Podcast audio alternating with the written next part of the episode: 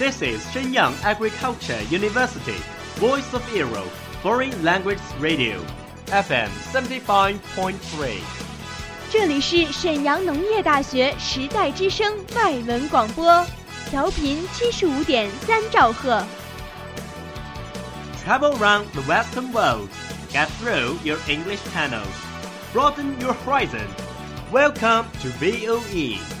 引领资讯潮流，掌控校园高度，用我们的精彩唤醒你的耳朵，收听最流行 V O E，愿你听。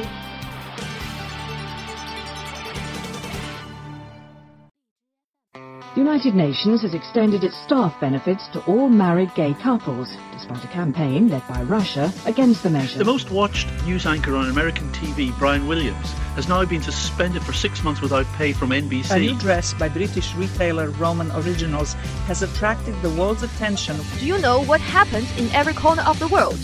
Have you ever been in a discussion of those buzzwords? Follow us, a whole world will open to you. Welcome to What Does the World Say?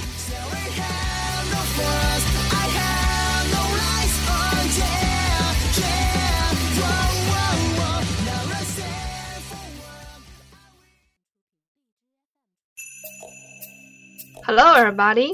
Welcome to the World Says from the VOE Foreign Languages radio station. This is Yuda. And I'm Vincent. Hey dear audience, I'm your old friend Francis. So today we're gonna talk about some words in English. Okay, first, could you please tell me the differences between say, speak, talk, and tell? As we all know，动词 say 的意思是说话，而动词 tell 的意思是告诉某人信息。 For example, tell me about your holiday. And we can also say talk about your holiday or speak about your holiday. 所以在使用动词 tell 的时候，它后面紧跟的应该是 被告知信息的那一方。 Right, such as I told you he would let you down. And she told her mom she passed all her exams. 大家需要记住的是，you say something to someone, but you tell someone something. 不过在日常生活中，说 she told her mom she passed all her exams，要比 she said to her mom she passed all her exams 更自然。 So here, Francis, I have a question for you. 我说两句话，你听听哪句对 Okay, I'm listening. One is she said hello to her mother. The other one is that she told her mother hello. Um, I choose the first one. Exactly. 因为与人打招呼是我们用行动表达、表述的事情，所以不能用 tell，而应该是 say hello。 I get it. 那 say 和 tell 还有其他的用法吗？ Yeah, here is a sentence. The teacher told me to write an essay on birds. 在这里，tell 就表示命令和吩咐。 The next, I can tell if she's pleased. How do you tell if a cake is ready? In here, the word tell means discern or comprehend. 动词 say 也同样有一些不鲜为人知的意思， 比如 say 可以表达认为或相信。Could you give us some examples, Vincent? Sure. I say we should move to the countryside this year. They say it's best to get 8 hours sleep. So, what's the difference between talk and speak? 我先给你两句话，你自己体会一下。We need to sit down and talk about this. The second one is we need to sit down and speak about this. 嗯，我觉得 speak 用在上面的这个语境中，比 talk about 显得更严肃些。 You're right, Francis. In this sentence, I need to speak to Michael about his timekeeping.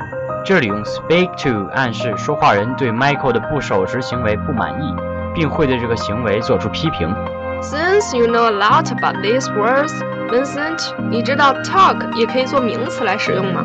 Of course, say 也可以作为名词。 Oh, please do give me some examples, Vincent. Okay, okay. I gave a talk about the U.S. economy. I want to have my say on this. 意思是我想在这件事上发表自己的意见。我来补充一个，The boss always has the final say. Final say means final decision. 哎，我还有个问题，career、occupation、vocation 和 job 这四个词都和工作有关。那么我们应该怎么准确、恰当的使用它们呢？嗯，首先我来给你说一段名叫 Smith 的房产经纪人介绍自己工作时的话：“I'm an estate agent. It's a good job, but it's not my vocation. I really want to be the personal trainer. I love working out and teaching people. I know I badly need to change careers.” Francis，你听到了哪几个单词呢？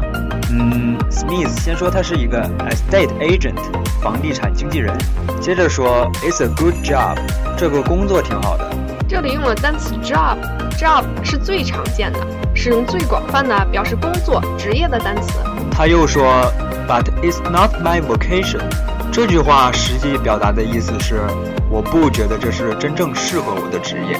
我们常用 vacation 来突出强调一个真正能给我们带来使命感，又很适合我们的职业。And he said he loves working out and teaching people. He knows he badly need to change careers. Estate agent 房地产经纪人 and personal trainer 私人教练 are now just different jobs. They are different careers.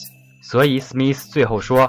，I badly need to change careers. Now I have learned job, vocation, and career. So how about occupation? 通常，occupation 是表示工作、职业的一个正式用语。比如在填写各类正式表格时，职业一栏相对应的英文名称就是 occupation。在正式的上下文中，我们也多用 occupation 这个词。名词 occupation 的动词形式是 occupy，意思是使某人忙于某事。 occupation 所指的工作、职业比单词 job 所覆盖的面更广。举个例子来说，假如你的职业 occupation 是教师，就算你换了一个 job 工作，比如到一个新学校去教书，可最终你的职业 occupation 没有变，还是教师。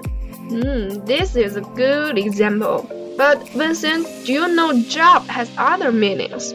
For example, it's your job to tell him, "I can do it for you." I know it means responsibility. 我还知道 a job 的意思是一个活儿，一个工作。举个例子，I did a job for a newly married couple last month. They asked me to paint their bathrooms red. 意思是上个月我接了一对新人的活儿，他们让我把卫生间刷成红色的。 So that's all for today's show. Hope you guys can enjoy our program. See you next time. 感谢制作苏欣。 如果你喜欢我们的节目，请关注我们的微信公众号 VOE Radio 和 VOE 外语广播电台的新浪微博，那里有我们往期的作品。Bye。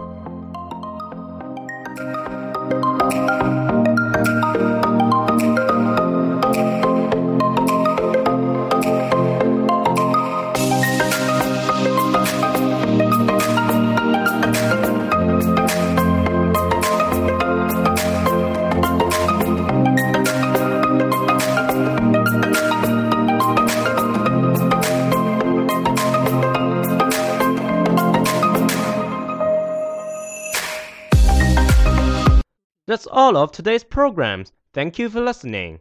如果你喜欢我们的节目，您可以同时在荔枝 FM、iTunes Store、Podcast 同时搜索 VOE 外文广播电台，为您呈现精彩往期节目。我们下期再见。 We are, we are not your ordinary family, but we can all agree that we are close as close can be. So it don't matter what it looks like, we look perfect to me. We got every kind of love, I feel so lucky indeed.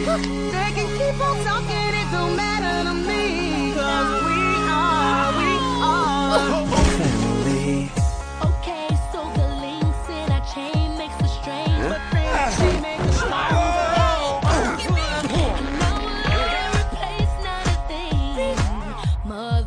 Or father. Go, Manny.